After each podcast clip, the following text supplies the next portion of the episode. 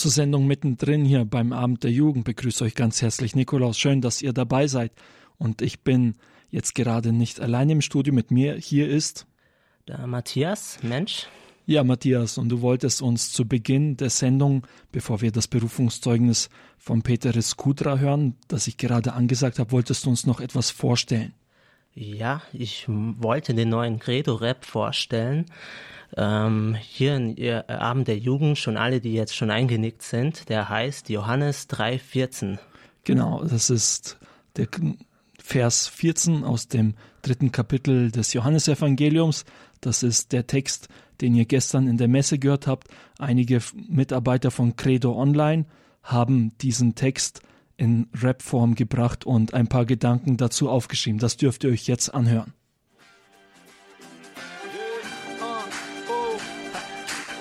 bei Credo Rap geht's im Kapitel 3 vor. Der Dude Johannes, das schreibt von Gott und seinem Sohn. Vers 15, kennst du die Zeilen schon? Das war der Credo Rap zu Johannes Kapitel 3, Vers 14. Diesen könnt ihr unter www.credo-online.de noch einmal nachhören oder ihr geht auf, einfach auf unsere Facebook-Seite Radio Horeb Young and Faithful. Da wird dieser auch gleich gepostet sein für alle, die ihn noch einmal anhören möchten. Matthias ist mit mir noch im Studio. Matthias, eine kurze Frage an dich. Wie alt bist du eigentlich? Ich bin 22 Jahre alt. Und du machst bei Radio Horeb was? Äh, ich bin im Hörservice tätig, bin für die Monatsprogramme zuständig. Äh, alles, was am Post hier zusammenkommt, ist meine Aufgabe. Und ähm, auch für äh, Infomaterial, Zusendungen bin ich zuständig. Ja, Matthias ist einer der jüngeren Mitarbeiter hier bei uns, von dem wir aber nicht zu wenige haben. Pfarrer Kocher, unser Programmdirektor, weist immer wieder darauf hin, dass wir ein sehr junges Team haben, aber Pfarrer Koch hat auch festgestellt, dass es eine Person gibt, die etwas älter ist. Und wer damit gemeint ist, das hört ihr jetzt von ihm selbst. Der mit Abstand älteste Knabe spricht hier am Mikrofon zu Ihnen. Das ist der, der Senior, das bin ich, äh, mit meinen schlappen 58 Jahren. Ja, Pfarrer Kocher ist etwas älter, doch es gibt auch Programmdirektoren bei der Weltfamilie von Radio Maria, dazu gehört nämlich Radio Horeb, die etwas jünger sind.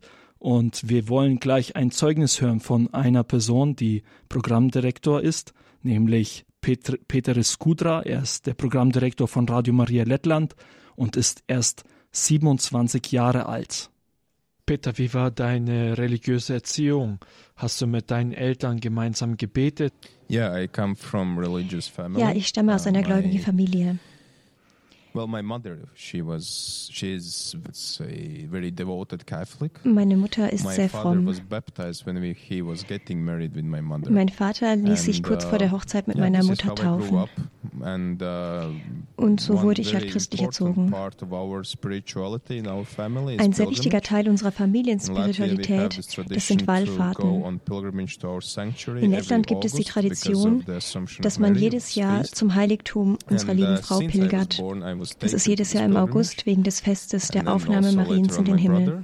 uh, Seit meiner Geburt wurde ich jedes Jahr mit auf diese Wallfahrt genommen und dann auch mein jüngerer Bruder. Und das ist so das geistliche Fundament für mich. Ja, Peter, du hast uns erzählt, dass dein Vater getauft wurde, als deine Eltern heiraten wollten.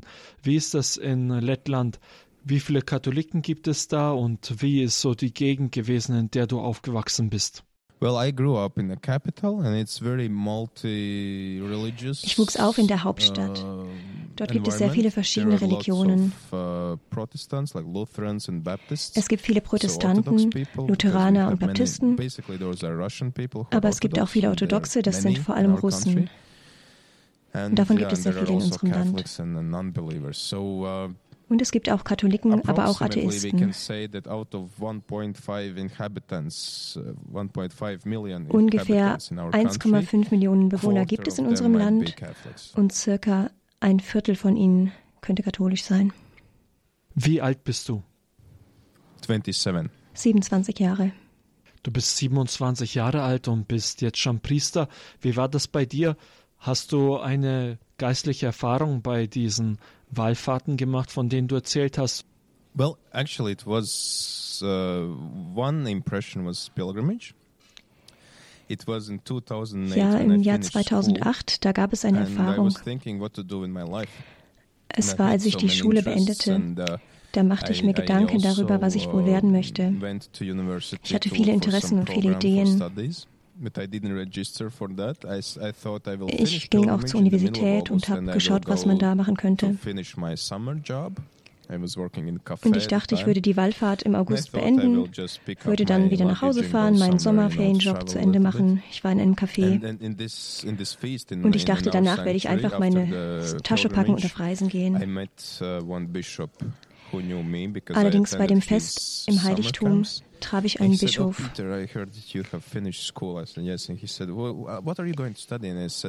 Ich kannte diesen Bischof schon von Sommercamps, die ich besucht hatte. Und er sagte zu mir, hey Peter, du machst doch, beendest doch die Schule dieses Jahr. Und ich sagte, ja, ich möchte einfach mal ein Jahr Auszeit nehmen. Und er sagte, Peter, verschwende doch deine Zeit nicht. Gott gab dir die Zeit, er gab dir Fähigkeiten zu studieren und die Gelegenheit zu studieren. Diese Chance nutzt du nicht? Damit verschwendest du doch Gottes Geschenk. Und ich dachte mir, ja, er hat recht.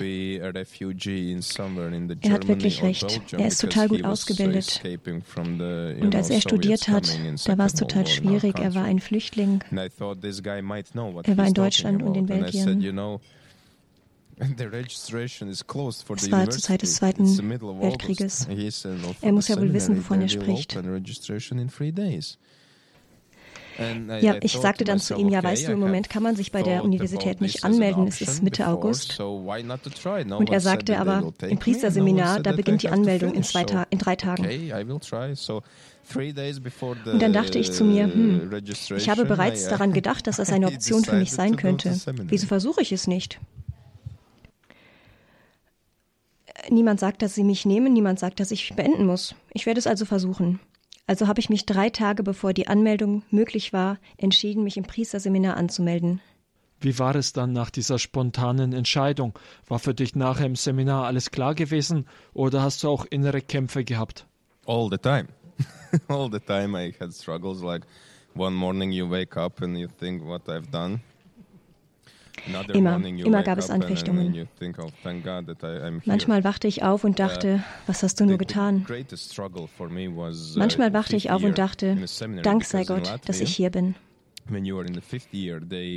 Am größten waren meine Schwierigkeiten im fünften Jahr. Am größten waren meine Schwierigkeiten im fünften Jahr. In Lettland wird man im fünften Jahr gefragt, ob man Diakon werden möchte, der auf dem Weg zum Priesteramt ist. Und dann hat man noch ein Jahr, insgesamt sind es sechs Jahre. Als ich im fünften Jahr war, war ich so gestresst, so nervös, weil ich nie zuvor in meinem Leben eine so große Entscheidung getroffen habe. Als ich klein war, sagten meine Eltern mir, was ich anziehen soll, welche Schule ich besuchen soll, was ich essen soll. Als ich ins Seminar ging, da wurde für alles gesorgt. Uh, Ich konnte mich ganz aufs Studium konzentrieren. uh, Und nun verlangten sie von mir eine Entscheidung, und zwar eine Entscheidung, die mein ganzes Leben verändern würde. Und es war eine der größten Krisen meines ganzen Lebens. Und es ist interessant. Ich hatte immer dieses 50-50-Gefühl. Einerseits hatte ich dieses Gefühl, ich möchte Priester werden, weil ich habe gute Priester kennengelernt, die ein gutes Vorbild sind. Und ich wusste, es ist was ganz Besonderes, das kann nicht jeder tun. Und nicht jeder ist dazu eingeladen, das zu tun. Andererseits aber wollte ich auch einfach so ein ganz normaler Mensch sein. Ich wurde von beidem irgendwie angezogen. Ähm, Im Gebet gab es dann manchmal so Situationen, wo ich sehr wütend wurde. Da habe ich dann zu Jesus gesagt, sage mir, was ich tun soll, was ist meine Berufung. Und ich wurde dann wirklich ärgerlich, als Jesus mir geantwortet hat, wie es in dieser Episode bei Matrix ist. Da ist Morpheus und dem Morpheus werden zwei Pillen angeboten. Er wird gefragt, welche Pille nimmst du? Diese Pille, durch die du entweder zurückgehst zum normalen Leben, aber das ist nicht das wahre Leben, oder du lässt dich auf das Abenteuer ein. Und Jesus sagte, egal welchen Weg du nimmst, ich segne dich. Aber du musst dich entscheiden. Als ich mich dann wieder etwas mehr beruhigt habe und über meine Entscheidung und meinen Lebensstil nachgedacht habe, da habe ich den Film Hobbit geschaut. Dieser half mir bei meiner Entscheidung. Es gibt ja eine Episode, die zeigt, dass Hobbit alles ablehnt, was neu und unerwartet ist in seinem Leben, sogar wenn es gut ist. Nur weil es seine Ordnung, die er sich aufgebaut hat und in der er sich wohlfühlt, zerstört. Als er sich dann entscheidet, mit den Zwergen loszuziehen, da beschwert er sich die ganze Zeit über den Regen und darüber, dass sie bei einem Überfall fast getötet wurden. Und dann dreht sich jemand zu ihm um und sagt, also, wenn du so unzufrieden bist mit deiner Entscheidung, mit uns zu gehen, wenn du so gerne zurück willst in dein warmes Bett und zu deinem Schreibtisch, dann kannst du gehen. Wir halten dich nicht fest. Und mich beeindruckte sehr Hobbits Antwort. Er sagte, wisst ihr Leute, ja, ich vermisse wirklich sehr mein organisiertes und strukturiertes Alltagsleben in dem alles in der von mir erstellten Ordnung abläuft. Ich vermisse mein warmes Zuhause und meinen Schreibtisch. Aber ich weiß, ihr habt all dies verloren und ich will alles versuchen, um euch zu helfen, es zurückzubekommen. Und ich dachte, diese Idee von Heroismus gefällt mir. Der Ritter, der sein sicheres Haus verlässt, um anderen zu helfen, damit es ihnen besser geht.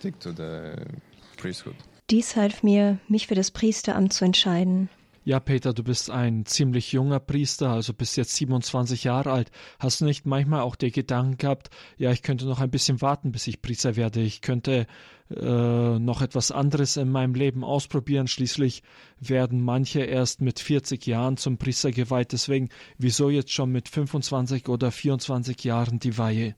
Yeah, I was 24 when I was ordained and uh, bishop gave me special permission for that. But only one question. Ja, ich war bei meiner Priesterweihe 24 Jahre alt. Der Bischof gab mir eine Sondererlaubnis deshalb. And uh, when I, I went before this this uh, board, they asked me only one question. Als ich vor dem Komitee war, welches entscheidet, ob man ins Priesterseminar aufgenommen wird oder nicht, stellten sie mir eine Frage. Hast du jemals darüber nachgedacht, mal zu heiraten? Als Alternative zum Priestertum? Und ich sagte ja, öfters. Und sogar noch während ich im Seminar war, habe ich darüber nachgedacht. Einer meiner Freunde gibt Führungstrainings. Er sagt, es gibt Psychologen, die ihren Patienten raten, Entscheidungen im Alter von 20 bis 30 Jahren zu machen. Sie sagen, man hat dann die meiste Energie und kann diese voll in eine einzige Sache investieren. Andernfalls probiert man mal dies, mal jenes aus. Und wenn man 35 oder 40 Jahre alt ist, kann man nicht mehr so viel Energie aufbringen für eine Sache, wie man es mit Mitte 20 konnte. Und ich musste diese Entscheidung direkt treffen, denn sie forderten eine Entscheidung von mir. Und ich dachte, ich will diese Entscheidung jetzt nicht aufschieben, denn wenn ich sie jetzt aufschiebe, werde ich sie auch nächstes Jahr aufschieben und übernächstes Jahr und vielleicht nach zehn Jahren immer noch. Und deswegen war es für mich leichter, die Entscheidung jetzt zu treffen und dazu zu stehen. Ja, die Bischofssynode in diesem Jahr geht um das Thema die Jugend, der Glaube und die Berufungsunterscheidung. Was für einen Tipp hast du an Jugendliche, die auf der Suche nach ihrer Berufung sind? Tipp number one, go to World Youth Days. Mein erster Tipp ist, geh zum Weltjugendtag. Der nächste ist in Panama. Also ich habe selbst uh, gesehen, wie viele Leute Gott dort begegnen und wie sie ihre Berufung erkennen und sich dafür entscheiden. Ich denke, wenn du deine Berufung suchst, solltest du zum Weltjugendtag gehen. Mein zweiter Tipp ist, sprich mit Gott und mach eine Liste mit Gründen für und gegen diese Berufungswahl. Uh, Wenn du diese Liste fertig hast, dann schau, welche Punkte davon für dich am wichtigsten sind und auch was du dir wünschst. Jede Entscheidung beinhaltet irgendein Opfer. Aber wenn du keine Entscheidung triffst, dann kannst du deinen Weg auch nicht weitergehen. Du hast die Freiheit zu entscheiden. Ich bitte dich, versuche keine Angst zu haben, davor eine Entscheidung zu treffen. Natürlich sollst du dabei weise handeln, aber schiebe die Entscheidung nicht so lange vor dir uh, her. Ansonsten verschwendest du deine Energie damit, nur über die Entscheidung nachzudenken, ohne diese zu treffen.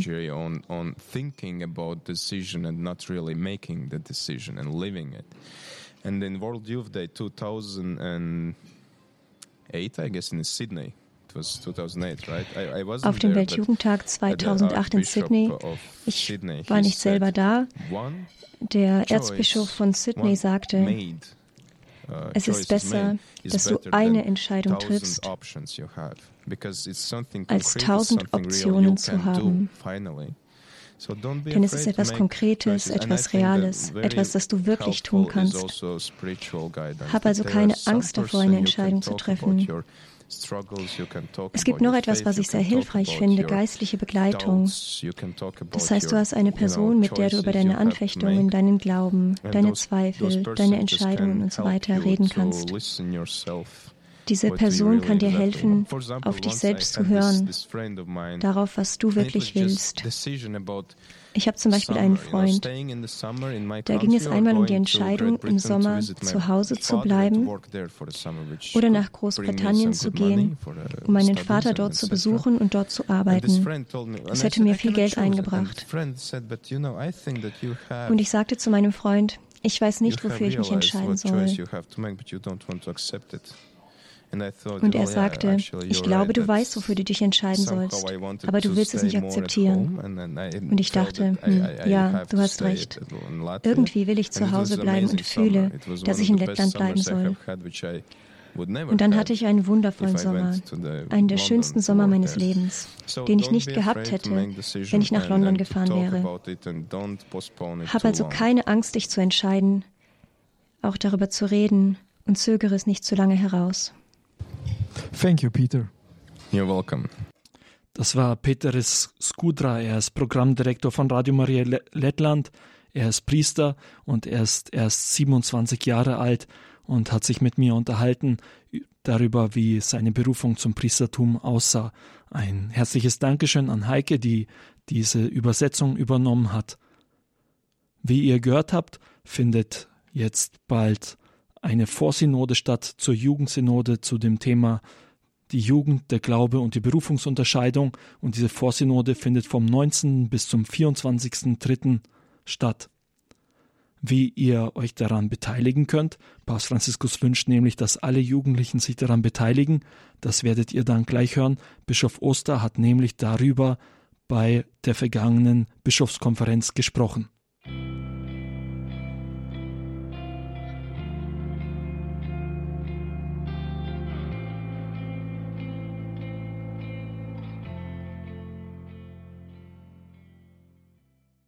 Das war der Song Nie verlassen von Hillsong Worship. Vom 19. bis zum 24. März findet die Vorsynode zum Thema die Jugend, der Glaube und die Berufungsunterscheidung statt. Und ihr, liebe Jugendliche, seid vom Papst Franziskus dazu eingeladen worden, eure Meinung dabei auch kundzutun. Jetzt können nur um die 300 Jugendliche leider nach Rom kommen, aber es wurden Wege gefunden, wie auch ihr euch beteiligen könnt. Und das hat Bischof Oster bei der letzten Bischofskonferenz erklärt. Diejenigen, die diesen Zettel vor sich finden, der ist an die unter 30-Jährigen gerichtet. Und zwar, ähm, ich habe es am Anfang gesagt, der Papst lädt ein, junge Menschen sollen ihm sagen, uns Bischöfen sagen, die wir von der Deutschen Bischofskonferenz gehen, drei von uns nach Rom, die wir mit vielen Bischöfen aus der ganzen Welt über Fragen der Jugend, des Glaubens und des Lebensweges in den Glauben und ins Leben hinein beraten. Davor schon im März lädt der Papst mehrere hundert Jugendliche aus der ganzen Welt ein, auch schon mit ihm nur mit den Jugendlichen zu diskutieren. Da könnt ihr auch teilnehmen über die Facebook-Gruppe Vorsynode der Jugendlichen. Da könnt ihr aktiv mitmachen. Und oben drüber steht eine Mailadresse franziskus.afj.de. Die haben wir jetzt extra eingerichtet, damit ihr, die ihr hier seid, uns sagen könnt, den Bischöfen, die zur Jugendsynode fahren, wir lesen das alles und ihr kriegt auch eine Antwort, äh, wie wir, wie die Kirche euch helfen kann, gut ins Leben und gut in den Glauben zu finden.